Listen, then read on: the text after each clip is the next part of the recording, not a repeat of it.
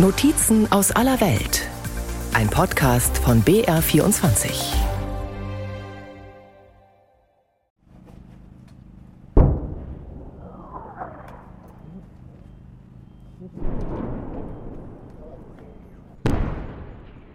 Auf einmal ist der Frühling in den Donbass gekommen. Es grünt und blüht. Der Himmel ist blau und über Bachmut scheint die Sonne. Zwischen den Einschlägen ist manchmal Vogelgezwitscher zu hören. Dann wieder Haubitzen, Mörser, das Fauchen der Gradraketen. Fliegen die russischen Raketen über einen hinweg, ist alles gut. Schlagen sie ein, trifft es meist alte Leute. Es sind die übriggebliebenen in diesem Krieg. Bauern, die nicht wissen, wohin mit sich und ihren paar Habseligkeiten. Alte Männer und Frauen.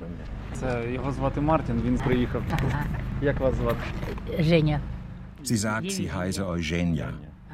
Vor ihrem zertrümmerten Haus sitzt sie auf einem Holzbänkchen und füttert streunende Katzen. Die Katzen, sagt Eugenia, hätten seit Tagen nichts mehr zu fressen bekommen. Ob sie denn für sich selbst etwas zu essen habe, frage ich. Ja, sagt sie, die Nachbarin habe ein paar Nudeln gekocht. Sie wohne auch die meiste Zeit bei der Nachbarin. Zu Hause habe sie Angst. Die meisten Häuser hier wurden von Granatsplittern getroffen. Die Wellblechdächer hängen in Fetzen herunter. Doesn't she think about leaving? Warum sie nicht weggehe, will ich wissen. Eugenia sagt, das könne sie nicht. Sie habe einen Sohn, um den müsse sie sich doch kümmern. Wir sind in Chassifjar, einer strategisch wichtigen Frontstadt, vier Kilometer von der vordersten Kampflinie entfernt. Ich bin mit Dima Paschenko, meinem Übersetzer, und einem Offizier der ukrainischen Grenzschutztruppe hierher gekommen. Wo sonst, wenn nicht hier, am Ort des Geschehens, könnte ich mir ein Bild davon machen, was ein Stopp der Waffenlieferungen für die Ukraine bedeuten würde. Von Chassifjar aus übersieht man das Land und die verminten, brachliegenden Felder bis zu den Hügeln im Osten Bachmuts. Der Boden ist braun und durchnässt vom vergangenen Winter. Auf den schlammigen Feldwegen sind Militärlaster unterwegs. Weil es ständig irgendwo kracht, halten wir uns die meiste Zeit im Hinterhof eines Wohnblocks auf. Ein alter Dieselgenerator versorgt das Gebäude mit Strom. Soldaten laufen mit eingezogenen Köpfen ins sichere Kellergeschoss. Sie und auch wir tragen Splitterwesten und Helme. Die alten Leute haben das nicht. Sie sammeln Holz, hängen Wäsche auf. Manchmal stehen sie wie betäubt vor ihren zerschossenen Häusern. Die alte Eugenia hat als Kind schon den Zweiten Weltkrieg erlebt. Auf ihrem Holzbänkchen nimmt sie den Beschuss wie ein Unwetter hin. Wer hat Schuld, frage ich. Und sie fragt zurück, wer, wer? Sag du's mir. Putin, da? Putin? Eugenia zögert und sagt, vielleicht. Hat er allein Schuld? Ich weiß nicht, hat er denn kein Mitleid mit uns? Eugenia ließ sich nicht evakuieren. Immer wieder wollte man sie dazu überreden, aber sie ging nicht. Sie hat ihr ganzes langes Leben hier verlebt, im russischsprachigen Donbass. Und es bleibt offen, wem sie sich näher fühlt, denen in Moskau oder denen in Kiew. Die Kriege haben die alten Leute Vorsicht gelehrt. Heute sind ukrainische Soldaten in Chassifja. Vielleicht laufen morgen schon ganz andere durch die Gegend. Keiner hat Eugenia gefragt, von wem sie sich befreien oder verteidigen lassen will. Bachmut ist die Schwachstelle in der ukrainischen Verteidigungslinie und doch nur ein kleiner Ausschnitt des Schlachtfelds, auf dem Putin versucht, seine imperialen Visionen wahr werden zu lassen. Am 25. Februar versammeln sich 15, vielleicht 20.000 Demonstranten vor dem Brandenburger Tor in Berlin. Sarah Wagenknecht und Alice Schwarze haben zu der Kundgebung aufgerufen. In den Wochen davor hatten fast eine halbe Million Menschen das sogenannte Manifest für den Frieden unterschrieben. Darin fordern die linken Politikerin und die Frauenrechtlerin sofortige Verhandlungen mit Putin und ein Ende der Waffenlieferungen an die Ukraine. Umfragen zeigen den Riss, der mittlerweile durch die Gesellschaft geht. Mehr als die Hälfte der Deutschen unterstützen die bisherigen Waffenlieferungen an Kiew. Aber vielen geht sie zu weit. In den ostdeutschen Bundesländern finden das 40 Prozent. Die Leute kommen aus allen Richtungen, stapfen in Berlin Mitte aus den U-Bahn-Schächten. Liebe Freundinnen und Freunde, liebe Friedensfreunde, ich bin so froh, dass ihr alle hier heute gekommen seid. Und ich weiß, dass auch viele Tausende unsere Kundgebung an den verschiedenen Livestreams mitverfolgen. Ich denke, heute kann man sehen, wie viele wir sind. Und von jetzt an werden wir unsere Stimme so laut erheben, dass sie nicht mehr übergangen werden kann.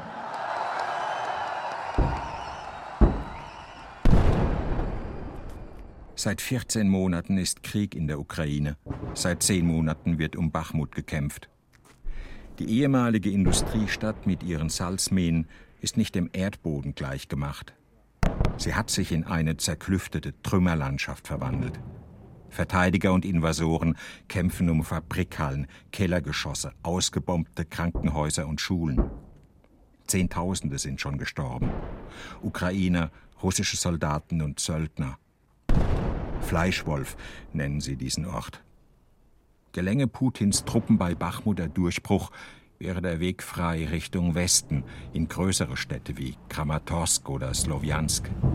Allein Tapferkeit, Mut hilft nicht, den Putin zu stoppen. Wir müssen auch Munition haben. Bachmut hat der Präsident Zelensky als Festung Bachmut vor Monaten genannt.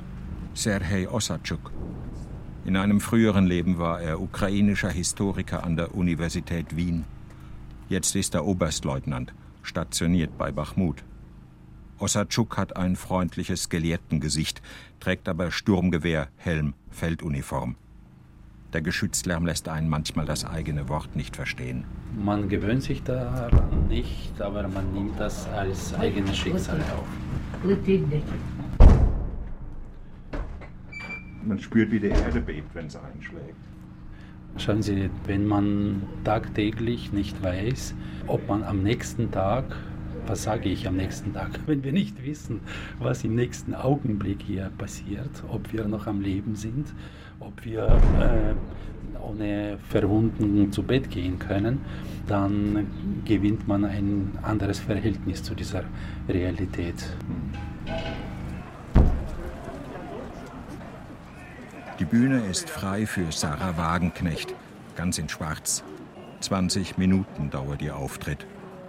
Sie nimmt nicht das Wort Angriffskrieg in den Mund. Sie fordert nicht den Rückzug Russlands aus den besetzten Gebieten. Es geht auch nicht um hehre Werte in diesem Krieg, sondern um die NATO und den Umfang der amerikanischen Einflusszone.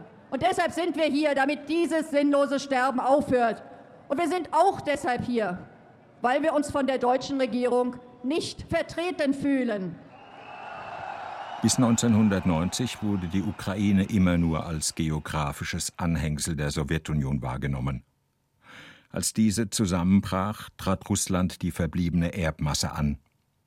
1991 erklärte sich die Ukraine für unabhängig und wurde in den Jahren danach vom Westen und der Bundesrepublik konsequent ignoriert. Kohl, Schröder, Merkel, alle haben immer nur auf Russland gesehen. Russland wurde nach der Wiedervereinigung als guter Nachbar hofiert, als Freund, Partner. Erst der Überfall auf die Ukraine hat den deutschen Blick auf Russland verändert. Heute wollen Politiker unseres Landes Russland ruinieren. Heute sollen deutsche Kampfpanzer wieder auf russische Soldaten schießen. Liebe Freundinnen und Freunde, diesen Wahnsinn müssen wir stoppen. Deutschland hat lange damit gerungen, die Ukraine zu unterstützen. Zu groß war die Abhängigkeit von russischem Gas und die Hoffnung, Putin werde es nicht bis zum Äußersten treiben. Als schon 300.000 russische Soldaten an den Grenzen aufmarschiert waren, beschränkte sich deutsche Hilfe für die Ukraine auf die Lieferung von 5000 Helmen. Ein starkes Zeichen der Solidarität, behauptete die damalige Verteidigungsministerin Lamprecht.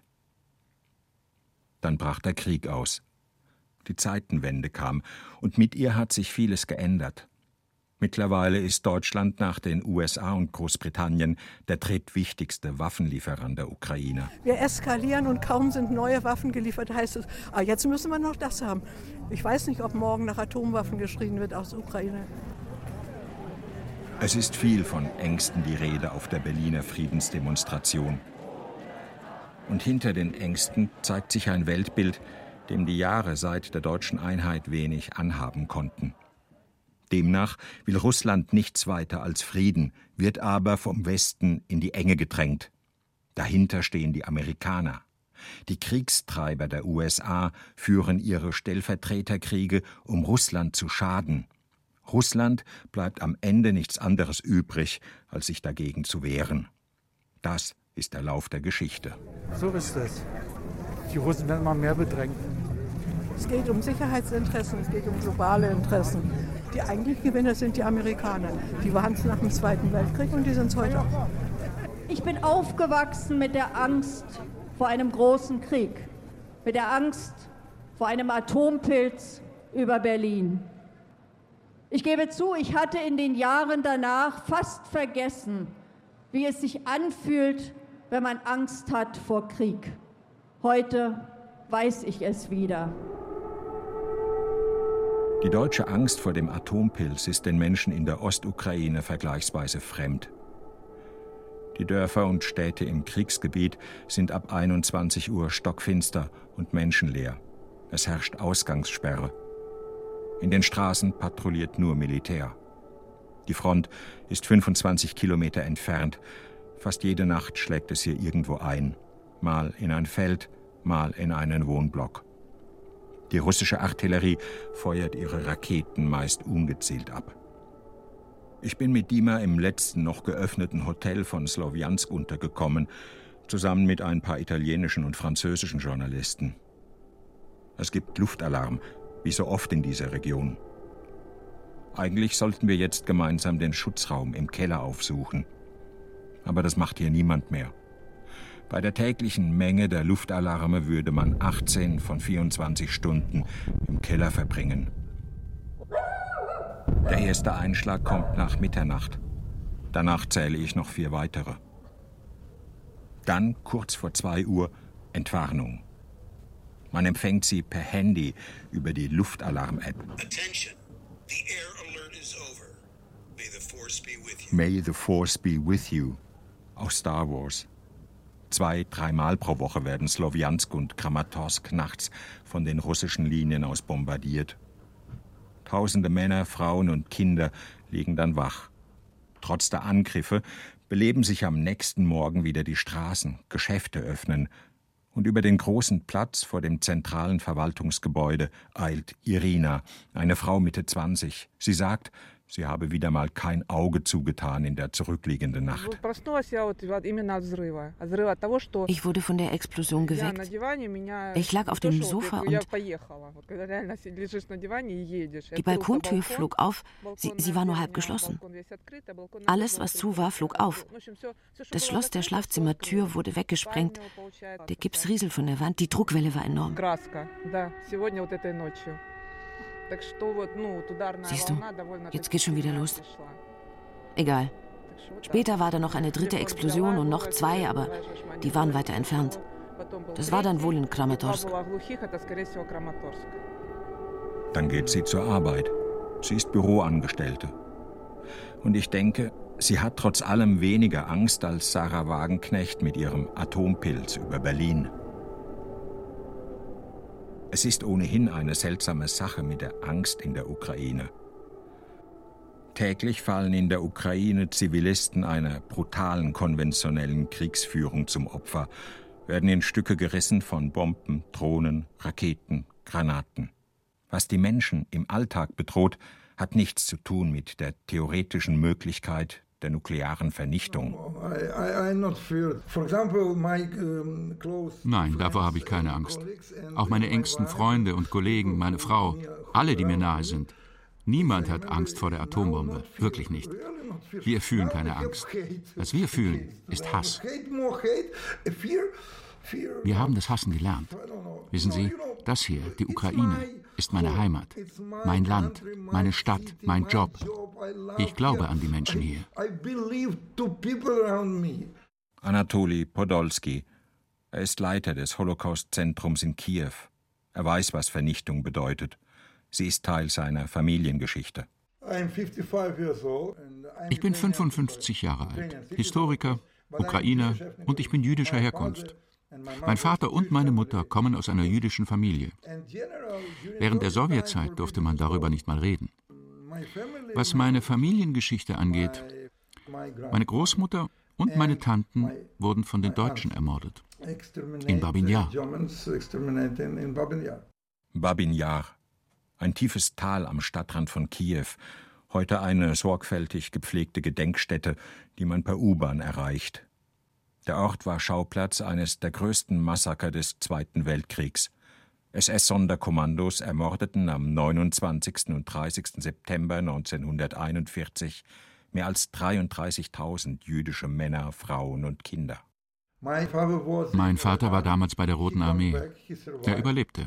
Als der Krieg vorbei war und er zurück nach Kiew kam, zeigten ihm seine Freunde die Schlucht von Babin Yar.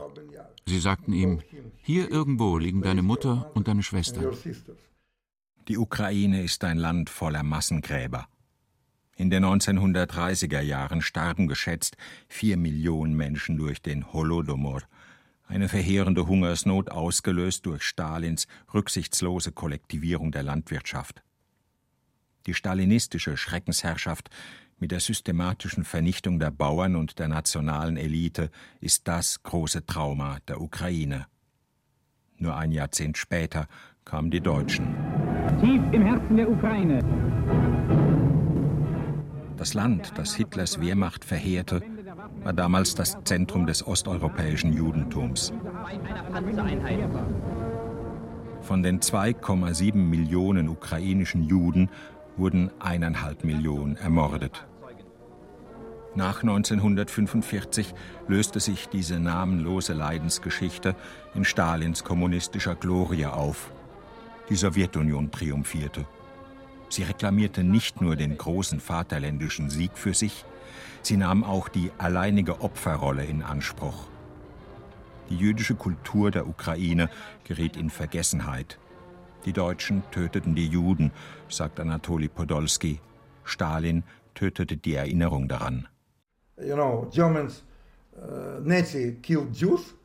Stalin regime killed memory about Jews. It's, I spoke about this a lot of times. Мною принято решение о проведении специальной военной операции. Und nun kommt Putin mit seiner Spezialoperation und behauptet, die Ukraine von den Nazis befreien zu müssen. We don't forget wir werden das nicht vergessen. Und wir werden das den Russen auch nicht vergeben. Für uns ist das so, wie es 1945 für viele Menschen in Europa war. Sie konnten weder vergessen noch vergeben, was ihnen die Deutschen angetan hatten. Die Kiefernwälder bei Isium. Es ist, als würden an diesem Ort die Traumata der Vergangenheit auf die der Gegenwart treffen. Die Kleinstadt Isium, die an den Donbass grenzt, wurde schon in den ersten Wochen des Krieges von russischen Truppen besetzt, im April 2022. Ein halbes Jahr später eroberte die ukrainische Armee Isium zurück. Die Hälfte der Stadt war von den Russen zerstört worden. Ganze Wohnblocks liegen noch immer in Trümmern. Hinter dem regulären Friedhof von Isium entdeckten die ukrainischen Soldaten frisch ausgehobene Massengräber. Über 440 Leichen wurden gefunden. Manche hatten Folterspuren, manche schienen während der russischen Besatzung eines natürlichen Todes gestorben zu sein. Sie wurden nummeriert und verscharrt. Noch heute suchen hier Angehörige nach ihren Toten.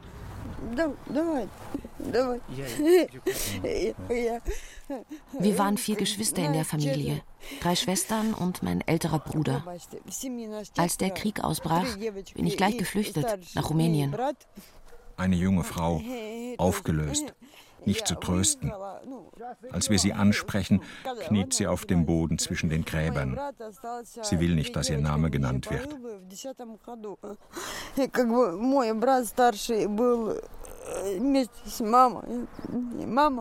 Mein Bruder ist mit meiner Mutter zurückgeblieben. Sie wollten beide nicht weg.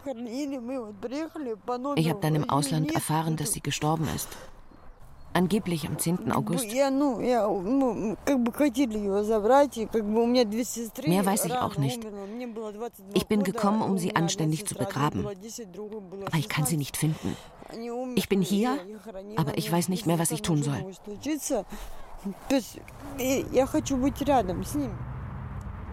Von Isium aus fahren wir auf einer holprigen Landstraße Richtung Süden. Keiner sagt etwas. Die Bilder aus Isium gehen uns nicht aus dem Kopf. Irgendwann meint Dima, wir sollten vielleicht ein bisschen Musik hören, um auf andere Gedanken zu kommen. Es hat nicht viel geholfen. Unterwegs sehen wir, was die russische Armee hinterließ, als sie hier im September fluchtartig abzog. Zerbombte Bauernkarten, ausgebrannte Kirchen, zersplittertes Kriegsgerät. Man fährt ungefähr zweieinhalb Stunden von Isium nach Slowiansk. In diesen zweieinhalb Stunden wurde mir klar, warum Putins Truppen nur mit Waffengewalt gestoppt werden können. Es geht darum, Russland ein Verhandlungsangebot zu unterbreiten, statt einen endlosen Abnutzungskrieg mit immer neuen Waffen zu munitionieren. Joe Biden hat mit Rüstungskonzernen. Wir können den Krieg, wir können den Krieg nicht militärisch gewinnen. Nach einem Jahr reden wir vom Verschleiß, Verschleiß sagt das, glaube ich, wie heißt er nochmal? Verschleißkrieg oder? Irgendwelche Intellektuelle, die kein Wort Ukrainisch können, nie in der Ukraine waren, erklären die Ukraine. Und natürlich, wenn man keine Kenntnisse hat, dann verbreitet man einfach die, die schäbigsten Vorurteile. Stellen Sie sich vor, es würde in der Ukraine einen Deutschland-Experte geben, der kein Wort Deutsch spricht, der aber zu jeder Talkshow eingeladen wird. Stellen Sie sich vor, wie absurd das ist. Aber diese Absurdität dutzendfach. Du hast es in Deutschland. Das sind willkommene Gäste, die erklären ja die Ukraine, die schreiben ja Bücher. Kirilo Tukatschenko, ukrainischer Historiker und Publizist. Er verfolgt die deutschen Debatten genau. Tukatschenko ist angegriffen. Er lebt in einem angegriffenen Land, das derzeit einen großen Heldenbedarf hat. Er würde aber niemals behaupten, ein Held zu sein. Im Gegenteil. Kürzlich hat er einen Essay mit dem Titel geschrieben warum ich nicht in den Krieg ziehen will. Er schrieb über seine Angst vor dem Sterben und über die Scham, die er dabei empfindet. Er schrieb über den Wunsch, noch eine Zukunft zu haben, die Welt zu bereisen, sein Kind in Frieden und Sicherheit aufwachsen zu sehen. Am frühen Nachmittag ist die Front bei Chassifia in hellgraue Rauchschwaden gehüllt. Ein scharfer Explosionsgestank verpestet die Luft. Der Himmel über dem benachbarten Bachmut ist immer noch wolkenlos blau. Und überall dort, wo Granaten einschlagen, stehen säulenförmige Wolken aus gelbem Dunst. Eugenia, die alte Frau auf dem Holzbänkchen, hat es mit einem Mal eilig, den Keller ihrer Nachbarin aufzusuchen.